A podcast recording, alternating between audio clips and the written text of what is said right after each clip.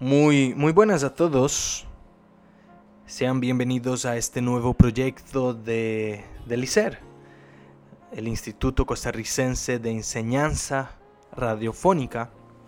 Les saluda Eduardo Costa, futuro periodista graduado de la Universidad Latina de Costa Rica y quien estará en estos, durante estos tres o cuatro meses ayudando a ICER con este proyecto de TCU, que consiste básicamente en la creación de un podcast, una nueva herramienta para tener interacción con todos los oyentes o todos los que participen en redes sociales del ICER, principalmente en Facebook, donde la institución se maneja de una mejor manera. aquí encontrarán eh, de todo un poco tanto entrevistas como noticias y quizá algunas curiosidades que muy quizá nos guste trabajarlas por acá.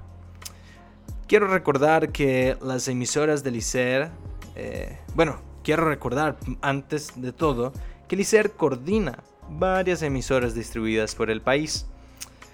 Eh, precisamente coordina 15 de ellas, aquellas emisoras regionales como Mm, como por ejemplo eh, las de Nicoya y la de Puriscal, dos de las regiones eh, que hablaremos un poquito más adelante en un resumen de noticias.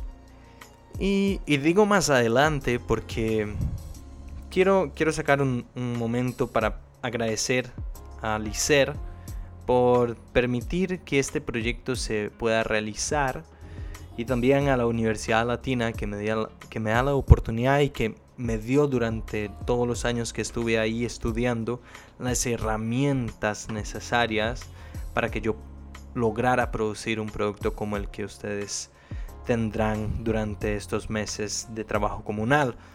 Eh, agradecer a Juan José Garita, coordinador, de, coordinador del ICER, quien He estado trabajando lado a lado para que este podcast se pueda dar de una manera óptima, excelente y que el producto que también les llevemos a ustedes sea el mejor. Con esto pues empezamos el resumen de noticias. No sé si vamos a trabajar algún alguna introducción para el resumen de noticias. Es, es apenas el episodio piloto el primer capítulo de muchos que tendremos a lo largo de todos estos días, semanas y demás. Y empezamos con la comunidad de Nicoya. El pasado 11 de junio, la municipalidad de Nicoya llenó dos vagonetas de residuos electrónicos. Este logro se debe a la campaña anual del gobierno local de Nicoya, que tiene como fin, objetivo, preservar el medio ambiente. El ICER contactó a la gestión ambiental de Nicoya para saber un poquito más sobre los resultados de la recolecta de los residuos. Según lo que nos informaron, se recolectaron cerca de 2.8 toneladas de residuos y las personas que llegaban a dejarlo, ¿no? Eh, ya fueran computadoras, teclados, monitores viejos que ya no se podían, podían usar, esas personas llegaban usando mascarillas o caretas, evitando cualquier tipo o posibilidad de contagio del COVID-19 o las grandes aglomeraciones. Todo el proyecto fue ejecutado con la ayuda de los estudiantes de la Universidad Nacional de Nicoya y la gestión ambiental de Nicoya también nos informó que, debido a la exitosa realización del proyecto, la idea es trabajar en una segunda ronda de la campaña. Sin embargo, aún no nos tienen fechas previstas. Pasando ya a la comunidad de Puriscal, como antes mismo lo mencioné, el Ministerio de Educación Pública informó en el día de hoy que 25 centros educativos estrenaron infraestructura en este primer semestre del 2021. Y uno de estos 25 centros educativos fue la escuela Ramón Bedoya Monje de la comunidad de San Antonio de Puriscal, que abrieron sus puertas en este mismo lunes. Eh, en el acto marcó su presencia el presidente de, de la República, Carlos Alvarado, y el viceministro administrativo del Ministerio de Educación Pública, Steven González.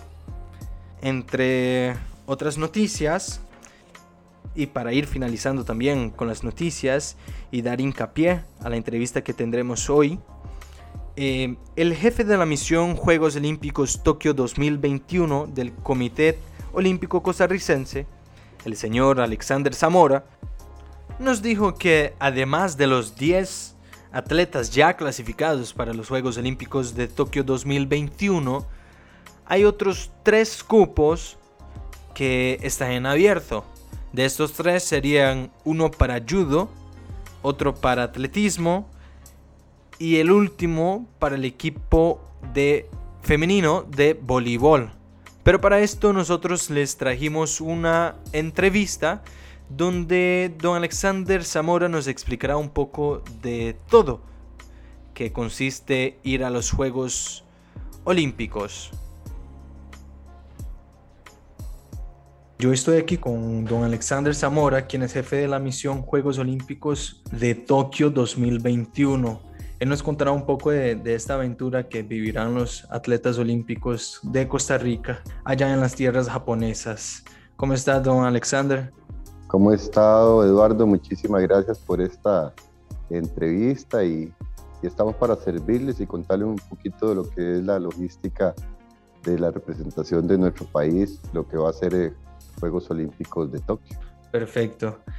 Hablemos un poco de, sobre esa cuestión de que es la primera vez que la competición o los Juegos Olímpicos llevará deportes como el surf y el BMX y Costa Rica hizo su tarea, ¿verdad? Hizo la tarea de casa y llevará a sus atletas en dichas categorías. Y por tratar de algo inédito, hay poco, digamos, parámetros para decir eh, es, nuestros atletas son mejores que o los atletas de ellos son mejores que los nuestros.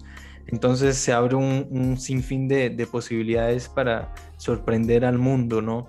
Y, cómo, y, me gustaría saber cómo, cómo, ustedes lo han trabajado, tanto desde el aspecto del, desde el lado del Comité Olímpico y también desde el lado de los atletas, ¿verdad? Esa cuestión psicológica de decir, mira, vamos a hacer algo con Kenneth, con las dos chicas que surfean y con Luciana Alvarado, algo que nunca antes se había visto en los Juegos Olímpicos con Costa Rica representando dichos deportes.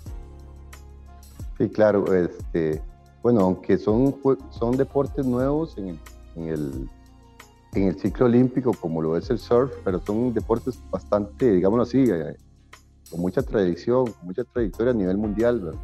Lo único que hay una infinidad de disciplinas deportivas que están eh, queriendo ingresar al programa olímpico. Realmente el, el, máximo evento del deporte mundial son los Juegos Olímpicos y por eso es que hay muchísimas federaciones, muchísimos deportes que se deben o desean mantener, entrar al, al ciclo olímpico.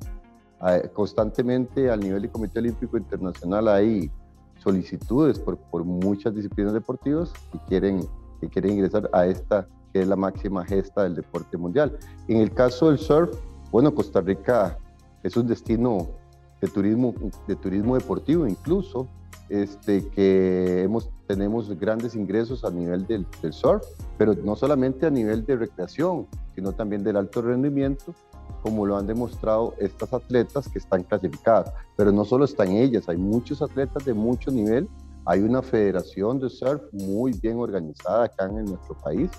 Y, y por dicha que nos tomó, nos tomó en buen momento, porque Costa Rica inclusive ha hecho o ha tenido la oportunidad de realizar este, mundiales de, surf aquí en, en Macó, ¿verdad? Este, en el caso de, de, de, este muchacho Kenneth Tencio, un gran atleta, una, prácticamente son, lo que él hace es una acrobacia completa, son deportes lo que se llamaban en algún momento los X Games. Sí, extremos, ¿verdad? Deportes extremos, hay que ver lo increíble y lo espectacular y también por otro lado uno dice, Dios mío, pero esto es bastante este, lindísimo porque es un espectáculo, ¿verdad? Lo que hace este muchacho, pero él es un pionero realmente de este tipo de, de, deportes aquí en nuestro país. Ya hay otros muchachos incursionando. Eh, Kenneth tiene su, su, su parque en, en Japón, ¿verdad? En donde él entrena con unas rampas que le hemos tenido la oportunidad también de, de colaborarle ahí para mantener este, sus entrenamientos, eh, el techo, porque también para que él no pare sus entrenamientos este, en, durante época de lluvia. Le hemos eh, colaborado a nivel del Comité Olímpico Nacional para que Kenneth este, esté bien entrenado. Hemos, los hemos apoyado en la medida de lo posible. Por ejemplo, las dos muchachas, este, eh, Leilani, eh, una de las surfistas que clasificó, ella es de Pavones, aquí de, ellas son de ascendencia norteamericana y tienen, sus padres normalmente son extranjeros, se enamoraron de nuestro país mm. y han vivido y nacieron aquí, por, han vivido acá. Ah, en el caso específicamente de Brisa, sí vive fuera del país. Brisa nació acá, pero vive eh, en una isla remota en la zona de, por el lado de, la verdad no me acuerdo, pero sí sé que es lejísimo de acá. Ella no paró sus entrenamientos con el COVID porque entiendo que el papá maneja como un, un, eh, hotel como de una isla de esas paradisíacas cercano a Hawái o algo así. Oh, Entonces este, tenemos, tenemos un tenemos esas dos muchachos, pero también tenemos un Carlos Muñoz que nos ha representado a, a, a Noemar y a otros muchachos que son buenísimos en el surf, que también este, han hecho mucha carrera en esto. Una gran sorpresa que tuvimos hace pocos días, en un deporte tan complicado también como es la gimnasia, ¿verdad? Claro. Como usted lo mencionaba anteriormente, esta muchacha con su mamá, este, em, eh, Luciana Alvarado, que logra la clasificación en los Juegos Olímpicos por primera vez en gimnasia vemos que se están moviendo otras disciplinas deportivas también. O sea, eso es lo bonito y lo interesante que se ha venido trabajando eh, las federaciones de una manera muy responsable, de una manera muy programada, con el apoyo del Comité Olímpico, con el apoyo del Instituto Costarricense del Deporte y la Recreación, el ICODER. Entonces, este, eh, nos, nos da gran satisfacción. Tenemos también en ciernes a las dos muchachas de atletismo también que vienen en una carrera ascendente, las dos hermanas Vargas, este, Andrea y, Noelia, que también esperamos, Dios quiera, la clasificación de, de otros atletas en atletismo, ¿verdad? Este, hay, hay, tiempo de, eh, perdón eh, interrumpirlo, don Alexander, ¿hay tiempo de que otros atletas se clasifiquen? Eh, este, tenemos la posibilidad en dos disciplinas, en dos deportes, perdón. Okay. Está nada más en atletismo está, eh, está duro, porque esto es durísimo, la verdad es que clasificarse, unos Juegos, Olímpicos, clasificarse unos, unos Juegos Olímpicos, eh, bueno, es, es, digamos, ya solo llegar allá es que la gente, eh, quiero que se pongan en perspectiva, estamos hablando de 217 o 20 países más o menos que, que van a participar o que van a, a el, el llegar ya es una victoria. Llegar con un embudo porque esa es la realidad, es un embudo lo que hay, eh, clasifica muy, muy poca gente y todavía aún más con este tema de la pandemia, ¿verdad? En donde los cupos se han aún reducido a más por el tema de, de, de, evitar la, la, que haya más, este, mucha gente participando allá o muchos atletas. Este, realmente llegar allá, de verdad que ya, ya solamente requiere pues un mérito muy grande. Este, a nivel de, de, todas las disciplinas deportivas, tiene, o es por ranking mundial o por posiciones o participar en eventos que puntúen al circuito mundial de cada una de las. Aparte del esfuerzo grandísimo, también el tema económico es un tema importantísimo, porque la mayoría de los eventos clasificatorios obviamente son fuera de nuestro país muchos son en Europa, muchos son en Asia. Con este tema de la restricción de vuelos se ha complicado mucho, se ha eliminado un montón de eventos clasificatorios, lo cual todavía reduce más las posibilidades. Entonces es todo un ajedrez, ¿verdad? Que, que, han sufrido también nuestros atletas y todo el mundo, pero sí, este, eh, en perspectiva, llegar a unos Juegos Olímpicos es un tema muy, muy complicado y por eso es que nuestros atletas se merecen todo, todo nuestro reconocimiento, todo nuestro respeto y esperamos que ellos eh, eh, apoyarlos en todo lo que podamos y esa es la misión de nosotros como Comité Olímpico, con nuestro staff. Llevamos fisioterapeutas, también muy limitado porque dependiendo del tamaño de la delegación, el Comité Olímpico Internacional nos da también espacios para el equipo de apoyo. Vamos con prácticamente contaditos con los dedos de la mano, pero vamos con la ilusión de que nuestros atletas estén en las mejores condiciones. Eh, don Alexander, eh, yo te preguntaba eh, sobre otros cupos que pudiéramos abrir. Usted me comentó ahora sobre atletismo y me dio la explicación de lo difícil que podría ser llegar, pero ah, te faltó el, otro, el otro deporte. Totalmente, sí. Me dio un poco y se me fue, sí, pero... usted, usted tranquilo porque para nosotros es súper provechoso, ¿verdad? Es que, sí, es que lo que queremos es como para ir explicando muchas de las cosas que a veces claro. las personas no, no, conocen, pero sí. El otro deporte que también este, tiene su proceso de clasificación es voleibol playa, ah, femenino específicamente. Voleibol playa femenino, este, sin embargo, es complicado también, igual, o sea, vamos a apoyarlo, vamos a buscar que esas muchachas ojalá logren su cupo, pero la clasificación es muy complicada, igual que todas las disciplinas deportivas. Estamos también, eh, bueno, esperando la noticia de la que ojalá estamos cruzando, como dicen los dedos, porque ha hecho una muy buena labor, es este Ignacio Sancho de Judo, que también estamos en, en, en, este momento esperando, ojalá que nos digan que ya está clasificado. Entonces, este, por ahí anda la situación de los, de los atletas que, que nos van a representar en, en los Juegos Olímpicos em, y, y también todavía queda alguna posibilidad el 27 de este mes, eh, en donde sería ya prácticamente ya el cierre, el último, que sería en atletismo con, con Roberto Sawyer de lanzamiento de martillo, Neri Brenes, este, Gerald Drummond está también, ese sí está súper cerca, está muy, muy, muy cerca. Esperemos que lo eh, logre. Que lo logre, prácticamente Gerald Drummond es una posibilidad altísima de que clasifique, pero estamos a ver, eh, a digamos, a, a décimas de segundo, por decirlo de otra forma. Cada detalle cuenta, prácticamente. En este momento todo cuenta, eh, estamos haciendo el esfuerzo grandísimo y también los atletas, lógicamente, de enviarlos a donde fuera necesario, para que logren esos puntitos, cada punto, cada, cada punto, cada segundo, décima de segundo cuenta en este momento porque no solo Costa Rica, todos los atletas del mundo están exactamente y todos los países están en la misma situación. Entonces, nosotros como Comité Olímpico nos toca eh, respaldarlos para que logren esa anhelada participación.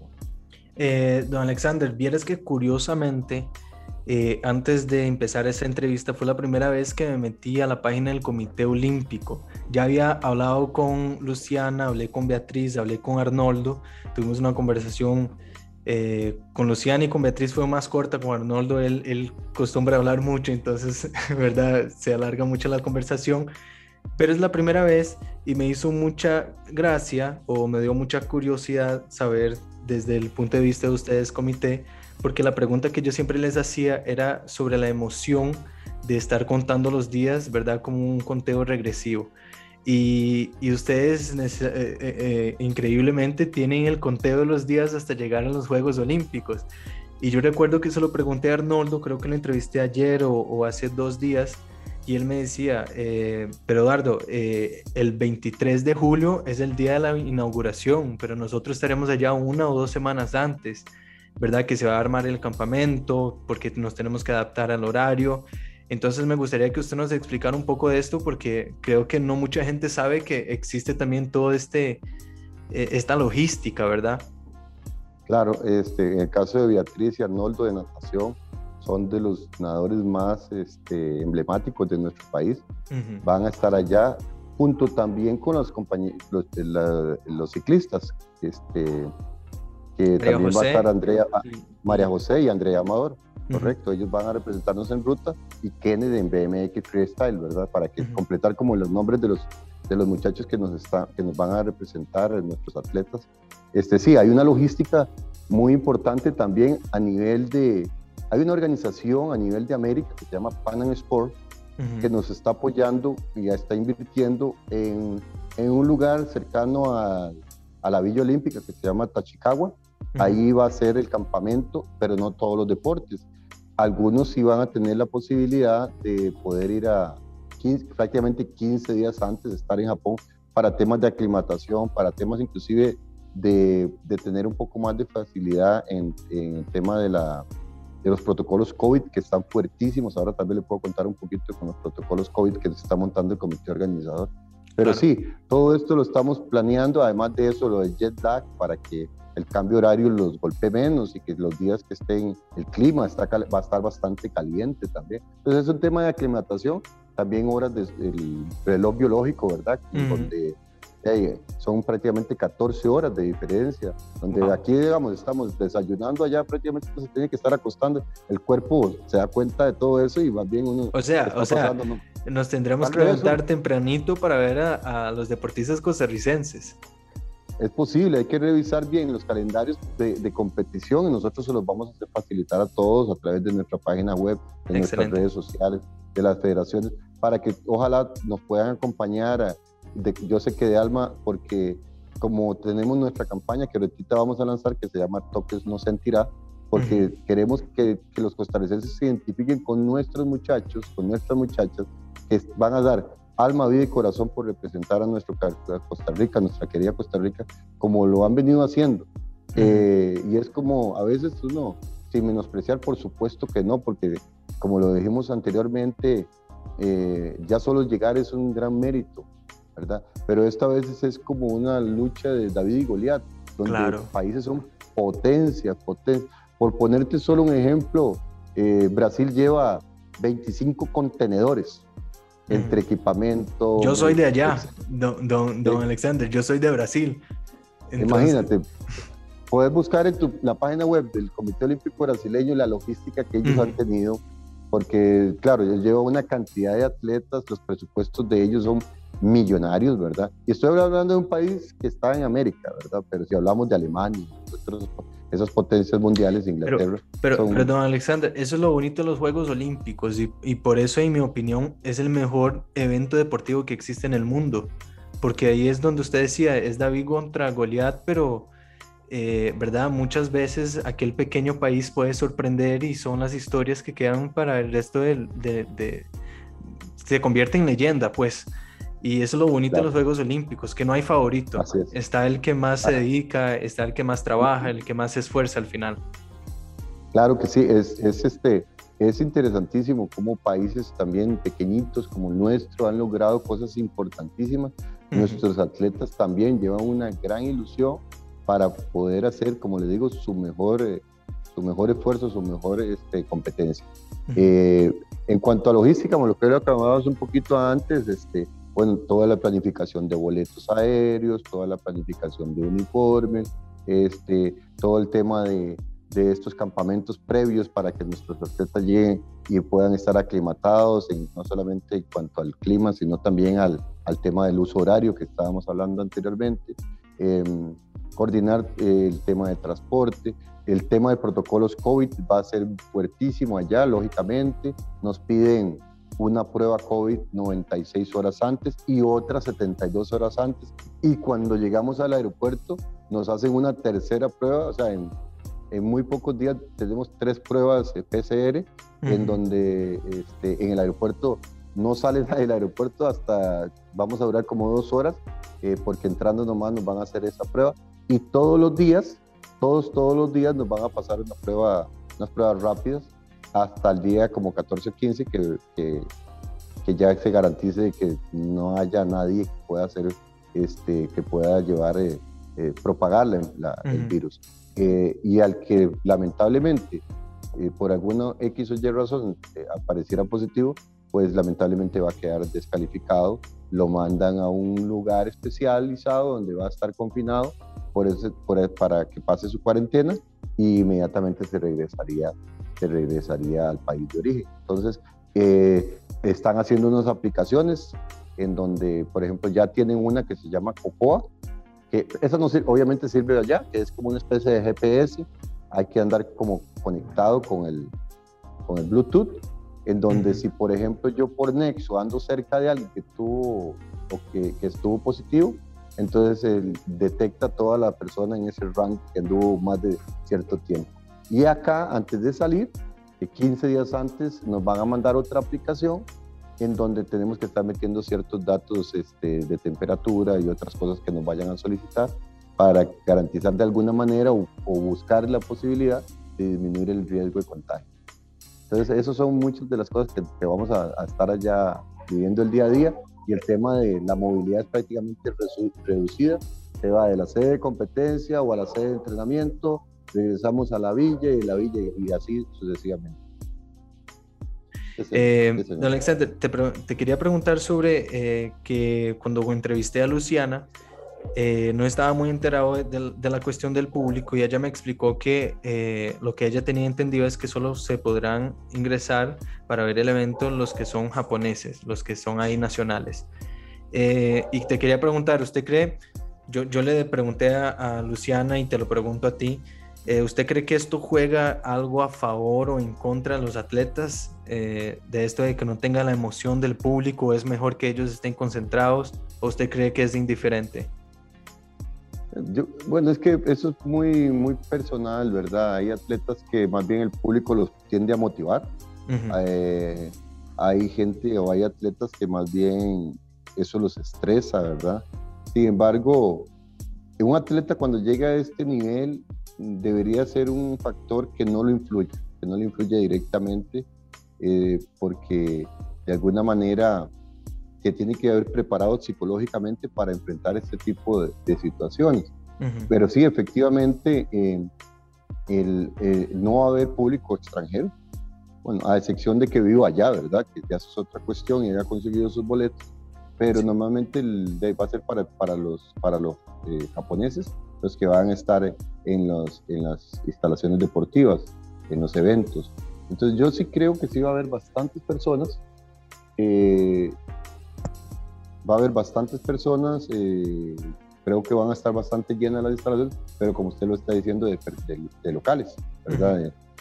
De, japoneses nada más y, y, y, en alguna medida creo que los atletas cuando están bien entrenados llegan, se preparan, se mentalizan para su competencia y eso es como, no debería ser un, un factor que influya en el rendimiento de ellos. O sea, ellos tienen que estar claros de que estas instalaciones posiblemente no van a estar llenas de, de personas este, que le vayan a hacer, como decimos nosotros, le vayan a hacer su barra o le vayan a hacer su, este, eh, ayudarlos desde ese punto de vista de, de, impulsarlo, pero sí este, van a más bien estar más concentrados en su competición.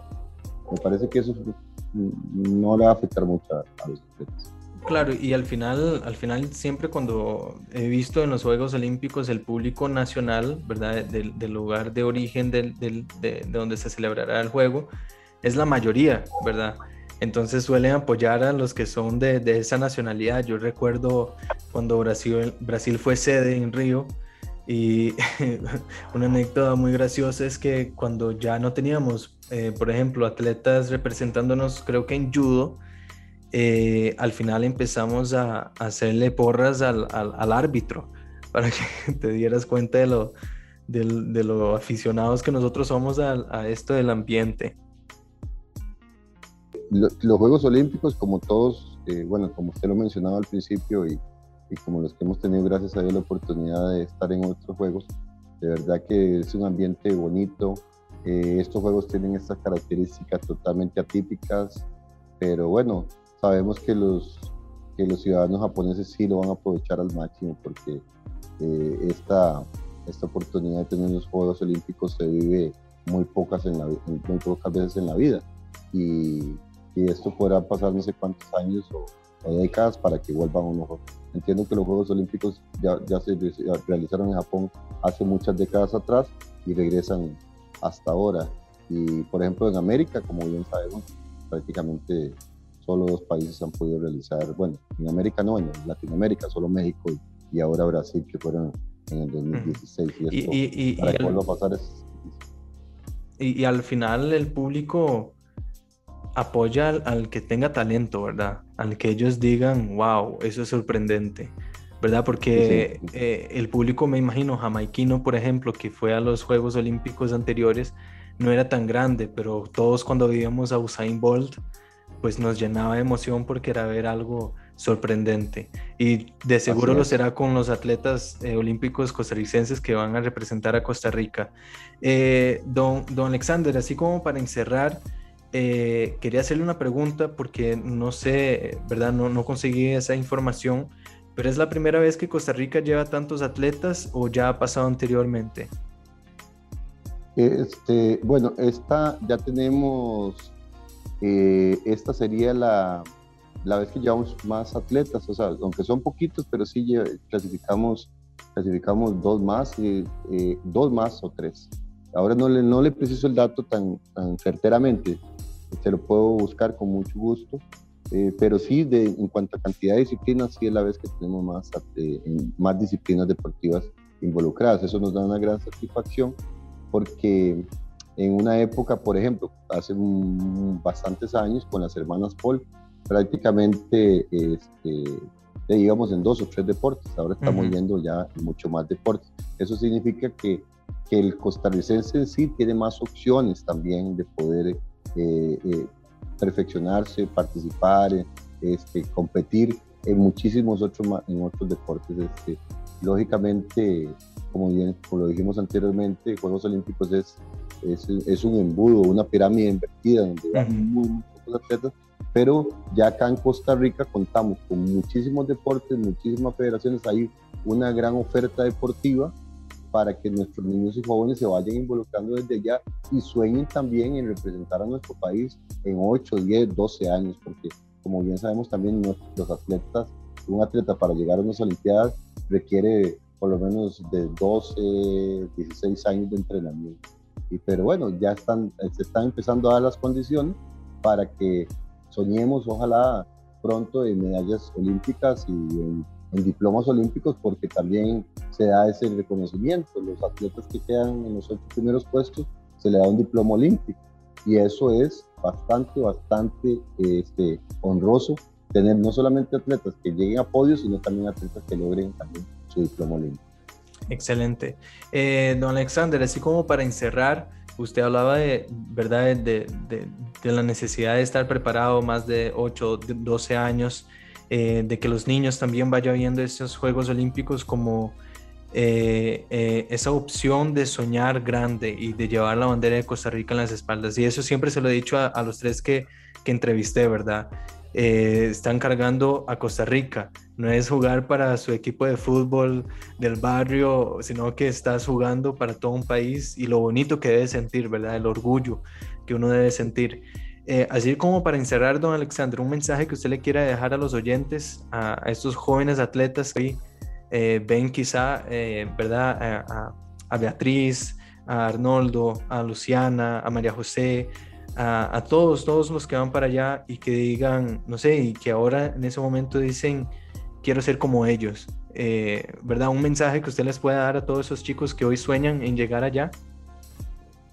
Claro que sí, bueno, eh, bueno, lo primero es, como lo acabas de decir, una palabra muy importante, hay que soñar, pero no solo soñar, hay que trabajar, hay que esforzarse, hay que ser disciplinados ya esos atletas que tenemos, y vea, si hay una cosa que estoy, Eduardo, segurísimo es que tenemos mucho talento aquí en Costa Rica. Tenemos mucho, mucho talento acá, pero se requiere talento más trabajo y disciplina. Esas son las claves para poder lograr el éxito y una muy importante, humildad. La humildad es fundamental para seguir creciendo en todas las áreas de la vida y el deporte no es una de ellas. Entonces, con esos, con esos condimentos podemos llegar a grandes cosas y esos sueños se pueden convertir en realidad. Y estamos para apoyarlos desde el Comité Olímpico, desde, el Instituto del Deporte, desde las federaciones, desde los comités cantonales. Todo el sistema deportivo nacional está dado para que nuestros atletas ojalá lleguen a darnos esa, esa gran satisfacción de una medalla olímpica, pero más que todo también yo insisto, porque también soy profesor, educador, más importante de esto es que te conviertan en excelentes ciudadanos. Eso también es muy importante y esa es una gran medalla que pueden ganarnos cada uno de nuestros representantes en los Juegos Estudiantiles, en los Juegos Nacionales. Entonces, repito, esfuerzo, trabajo, disciplina, humildad son fundamentales para llegar a que ese sueño se convierta en una realidad. Bueno, eh, lamentablemente esta conversación tiene que, que, finalizar, ¿verdad? Llegar a un fin. Por mí podríamos seguir aquí todo un día hablando porque me parece fascinante el tema, pero quiero agradecer a, a don Alexander Zamora que para que los que no eh, pusieron atención, es el jefe de la misión Juegos Olímpicos de Tokio 2021. Entonces, muchísimas gracias, don Alexander. Creo que mucha gente va a estar enterada de muchísimas cosas que quizá no sabían sobre los Juegos Olímpicos o de lo que consiste ser un atleta. Y usted tuvo aquí la oportunidad de, de con su voz, de con su conocimiento, explicarnos un poco del todo. Muchas gracias. Gracias a ustedes, más bien, estamos para servirles y y como dice nuestra campaña, Tokio no sentirá. Sin dudas, Tokio sentirá a todos los aficionados costarricenses que apoyarán a los 10 atletas olímpicos allá en Japón, allá en Tokio. Y yo por mi parte, pues dividiré mi corazón, apoyaré a tanto los atletas que más adelante en otros episodios verán que los entrevistaremos y hablaremos un poco con ellos de de cómo será toda este, esta aventura por tierras japonesas. Y otra parte de mí apoyará, a, como dijo don Alexander, al equipo, al conjunto brasileño de deportistas que allá también estarán compitiendo. Ojalá lado a lado con los costarricenses para que sea algo muy bonito de verse. Bueno, a todos los oyentes les deseo un feliz día, una feliz tarde, una feliz noche, porque dependerá mucho del horario que nos, bueno, que escuche este podcast. Y por favor, que si les gustó, que si les interesó saber más, un poco más sobre todo lo que nos traerá a los Juegos Olímpicos, pues que estén atentos a este programa de podcast del ICER. Además de todo lo que los Juegos Olímpicos pueden generar de contenido para nosotros aquí en el podcast, también estaremos eh, llevándole a ustedes temas bastante variados, diferentes. Entonces el entretenimiento siempre será parte del contenido que llevará Alicer a la casa de cada uno de ustedes. Con esto me despido y los espero en el próximo episodio. Muchas gracias.